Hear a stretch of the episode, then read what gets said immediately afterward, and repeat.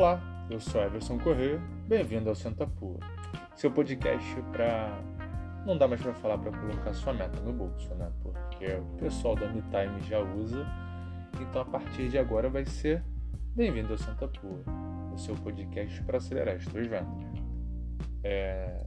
Como eu tinha falado nos últimos episódios, a gente estava falando um pouquinho de prospecção, e no último episódio em especial eu tinha falado sobre coisas que você não deve fazer quando está prospectando. E aí agora a ideia é trazer como é que você deve fazer cinco dicas para melhorar sua prospecção. Ah, uma das primeiras dicas, ou talvez a dica mais importante é tem um nicho.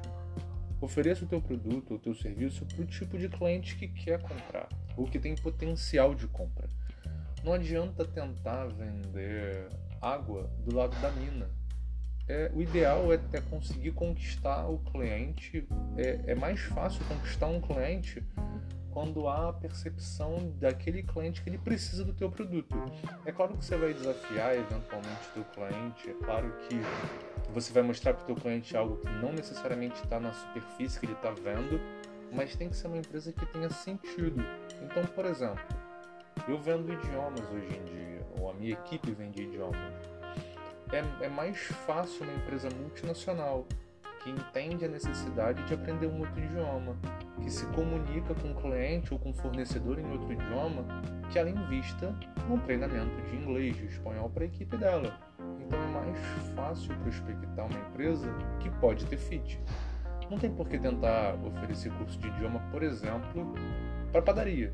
Por que, que, por que, que o dono da padaria investiria no padeiro, por exemplo, para aprender inglês? Então, pode ser que o cara compre? Pode, mas tem menos sentido.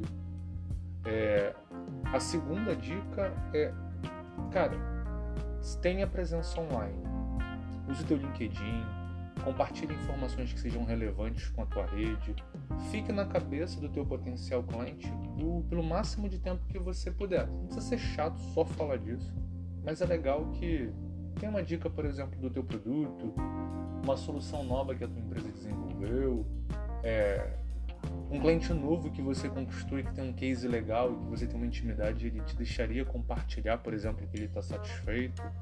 Então é muito importante essa presença online para começar a doutrinar o teu cliente para que ele é, compre o teu produto, talvez não agora, mas talvez no futuro.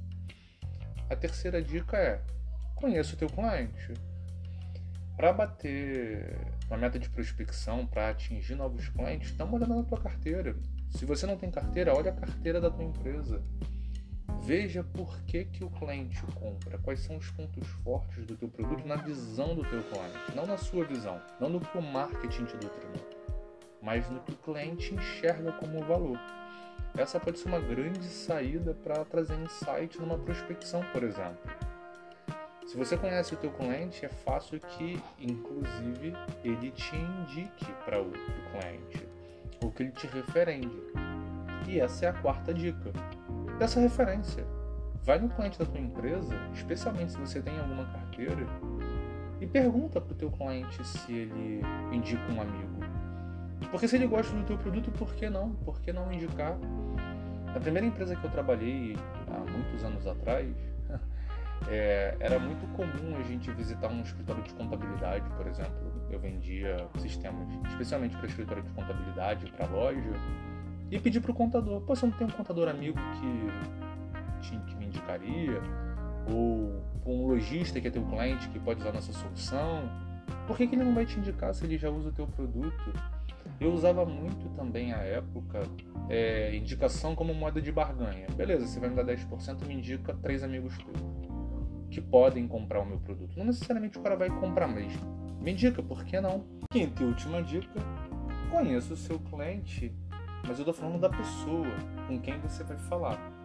Hoje existem diversas ferramentas que você pode pesquisar um pouquinho mais sobre a vida da pessoa, especialmente o LinkedIn, que ali é onde você vê a vida pessoal, perdão, a vida profissional daquele, daquela pessoa. Ali você consegue ver o que ela compartilha é legal porque eventualmente você pode achar uma conexão em comum. Vocês podem ter estudado na mesma faculdade ou feito é, MBA na mesma instituição, podem ter estudado inglês ou morado fora, ter, ter tenha feito no sabático. E isso tudo pode ser usado no momento de prospecção. Talvez numa mensagem que você mande, pô, você fez é, FGV, também estudei lá, fiz marketing, pô, você é de 2008, eu sou de 2005, você foi meu calouro. Sei lá. Essa é uma forma de humanizar um pouco a prospecção. É, o que eu vejo de erro num SDR ou num cara que um Hunter é que ele tem um scriptzinho montado e bate certo naquele script e só faz isso. Ele não, não para para pensar um pouco, não reflete, não fala sobre o cliente, só fala sobre a empresa, só fala de negócio e não percebe que as relações humanas elas são relações humanas. Elas precisam de em algum de, em algum momento de é, interação social e que quando você tem laços em comum é muito mais fácil que a pessoa te um pouco mais de atenção. Beleza? Então esse foi o episódio de hoje. Obrigado.